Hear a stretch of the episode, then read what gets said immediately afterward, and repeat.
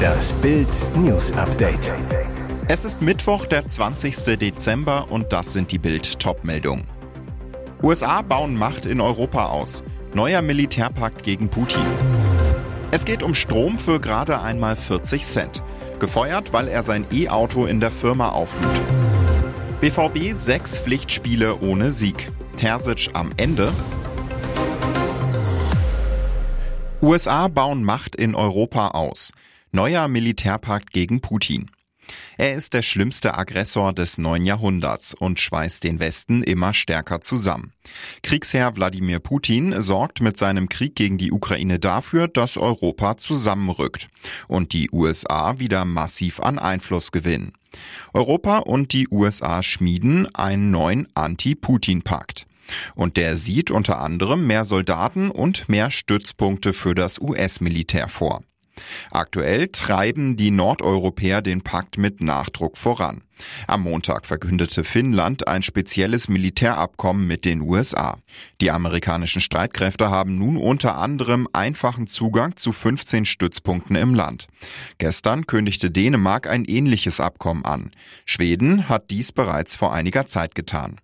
Ziel? Noch mehr Unterstützung durch die Militärmacht Nummer eins und damit Schutz vor Aggressor Putin.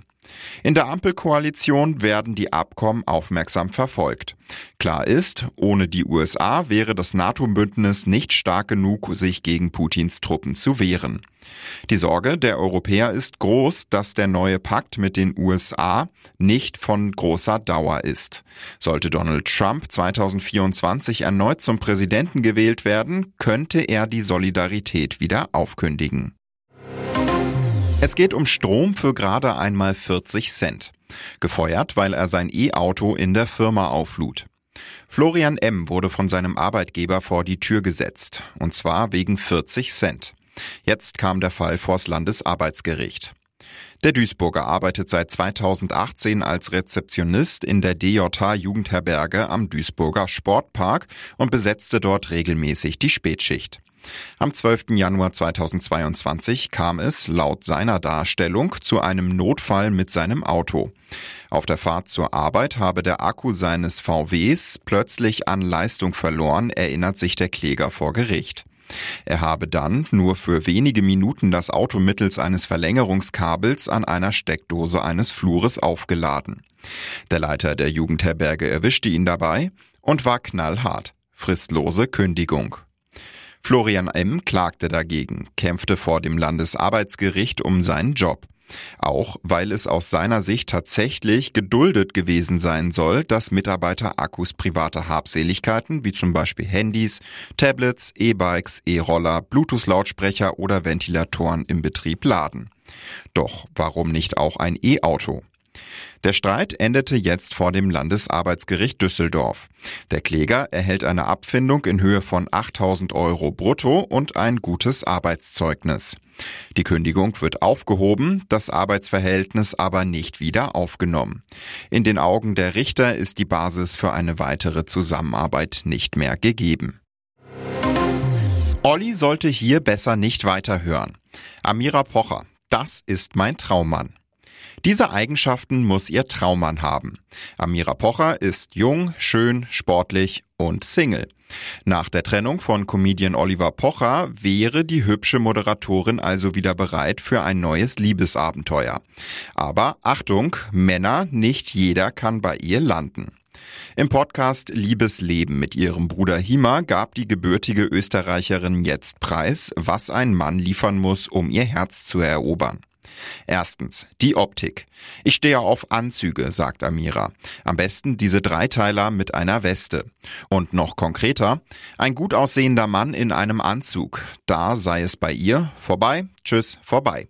Für Amira sei vor allem der Kopf des Mannes entscheidend, also das, was drin steckt. Wie denkt er? Schaltet er schnell? Ich finde Intelligenz sehr, sehr attraktiv. Weitere wichtige Eigenschaft, sportlich. Amira, die müssen jetzt keinen Sixpack haben, aber wenn der wenigstens aktiv ist. Und jetzt kommt's. Auch Humor sei bei Amira wichtig. Passt auch auf Oliver Pocher, der schließlich hauptberuflich lustig ist. Scheint ganz so, als wäre ihr Ex auch ihr Traummann gewesen. Doch das ist noch nicht alles. Amira Pocher will bei einem Mann ein stereotypisches männliches Merkmal. Ich mag das auch so ein bisschen, wenn ein Mann die Führung übernimmt. Dass er den Weg weiß, dass er alles im Griff, die Zügel in die Hand nimmt. Das finde ich auch sehr, sehr attraktiv. Die Mischung ist es einfach. BVB sechs Pflichtspiele ohne Sieg. Terzic am Ende. War's das schon für ihn? Borussia Dortmund holt gegen Mainz 05 nur ein 1 zu 1. Trainer Edin Terzic bleibt im sechsten Pflichtspiel in Folge ohne Sieg. Ein Ergebnis, das zum Abschluss des ersten Saisonteils nicht wirklich weihnachtliche Ruhe reinbringt. Im Gegenteil.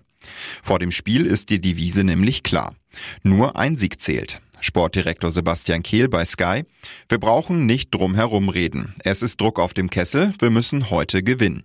Gesagt, aber nicht getan. Dabei ist die Terzic-Truppe im Gegensatz zu den schwachen Auftritten gegen Leipzig und in Augsburg von Beginn an hellwach und belohnt sich. 29. Minute. Aus 20 Metern trifft Julian Brandt per Freistoß. Das 1 zu 0. Doch noch vor der Pause der Ausgleich. 43. Minute. Nach einer Ecke bringt Mwene die Kugel erneut in den Strafraum. Dort nickt Ex-Schalker Sepp van den Berg aus dem Nichts zum 1 zu 1 ein. Im zweiten Durchgang ist das Terzic-Team dann erschreckend schwach. Kommt erst kurz vor Schluss durch Malen zu einer weiteren Top-Chance. Am Ende holt Dortmund aber nur einen Punkt. In den kommenden Tagen wollen sich die Clubbosse um Hans-Joachim Watzke, Matthias Sammer, Kehl und auch Terzic zur großen Analyse der ersten Saisonhälfte zusammensetzen. Spätestens danach sollte die Zukunft des BVB-Coaches geklärt sein. Und jetzt weitere wichtige Meldungen des Tages vom Bild Newsdesk. Seit Sonntagnachmittag war sie verschwunden, jetzt ist es traurige Gewissheit. Melissa ist tot. Taucher haben am Dienstagvormittag die Leiche der zweijährigen Melissa aus Bingen-Hitzkofen im Kreis Sigmaringen gefunden. Melissa verschwand am Sonntag gegen 17 Uhr, wurde mehr als 40 Stunden vermisst. Professor Jan Jürgensen, ärztlicher Direktor des Klinikums Stuttgart, das Unterkühlungsrisiko ist in dieser Zeitspanne leider extrem hoch. Nun wurde die Kinderleiche entdeckt.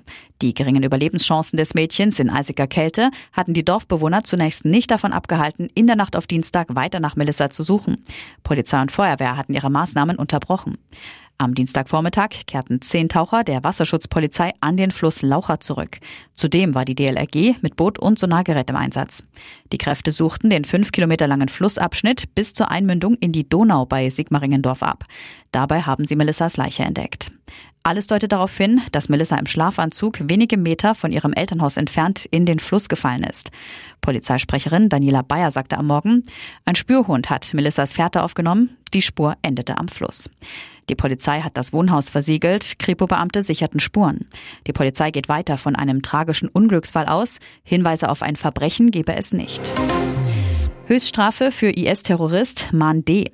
Acht Monate nach zwei Mordanschlägen wurde der Syrer am Dienstag im Hochsicherheitstrakt des Oberlandesgerichts Düsseldorf zu lebenslanger Haft verurteilt. Das Gericht stellte auch die besondere Schwere seiner Schuld fest und verhängte zudem anschließende Sicherungsverwahrung. Der Mörder sagt, er hoffe auf das Paradies. Der Islamist hatte am 9. April in Duisburg Irfan D. mit mindestens 28 Messerstichen niedergemetzelt. Neun Tage später lief D. dann mit einem Messer im John Reed Fitnessstudio Amok. Er betrat mit dem Messer das Fitnessstudio in Duisburg, griff vier Männer brutal an. Drei Opfer wurden lebensgefährlich verletzt, konnten nur durch Notoperationen gerettet werden. Ein Opfer verlor bei der Tat eine Niere, die andere arbeitet kaum noch, er muss permanent an die Dialyse. Ein SEK überwältigte den Syrer, in seiner Wohnung fanden Ermittler ISIS-Propagandamaterial.